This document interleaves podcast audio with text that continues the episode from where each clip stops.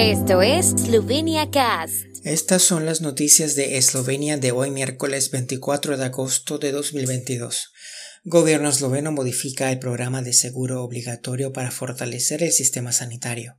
Agencia pública Spirit Slovenia cofinancia este año las actividades de 15 clubes empresariales en el extranjero. Ministro de Eslovenos por el Mundo se reúne con representantes de organizaciones agrarias de la vecindad fronteriza. El gobierno esloveno, tras hacer un balance del funcionamiento de las instituciones sanitarias, los tiempos de espera, el acceso a la atención primaria y el estado de salud de la población, ha llegado a la conclusión de que existen graves perturbaciones que amenazan la estabilidad del sistema sanitario. Esta será la base para que el gobierno defina los programas de los servicios del seguro médico obligatorio, identifique las capacidades necesarias para aplicar el programa y determine el nivel de recursos. El informe identifica, entre otras cosas, una situación financiera negativa en 30 instituciones sanitarias públicas con una pérdida total de casi 50 millones de euros. Los datos sobre los tiempos de espera muestran que a fecha de 21 de julio de 2022 casi 1.150.000 personas estaban esperando para recibir servicios sanitarios. El número total de personas en espera de un primer chequeo era de unas 260.000, de las cuales el 58% esperaba más allá del tiempo máximo de espera aceptable. Este año la agencia pública Spirit Slovenia cofinancia las actividades de 15 clubes empresariales eslovenos en todo el mundo.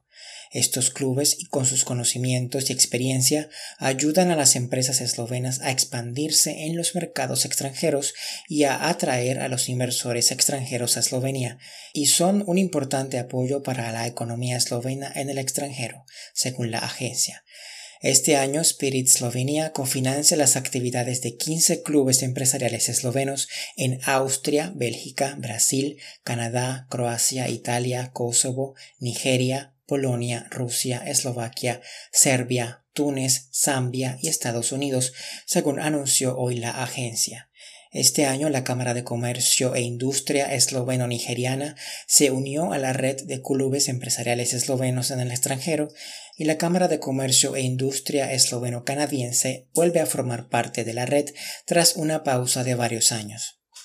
El ministro de Eslovenos por el Mundo y la vecindad fronteriza, Matej Archon, se reunió con representantes de organizaciones agrícolas eslovenas de Italia, Austria, Hungría y Croacia en la Feria Internacional Agroalimentaria de Agra.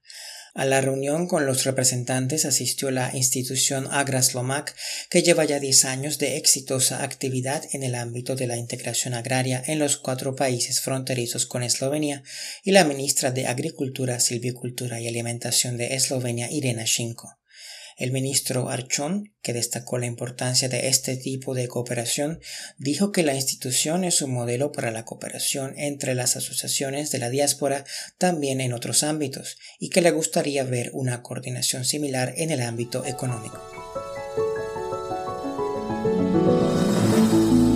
El tiempo en Eslovenia. El tiempo con información de la ARSO, Agencia de la República de Eslovenia del Medio Ambiente. Por la noche estará nublado en el este de Eslovenia con algunas lluvias posibles en el noreste por la mañana.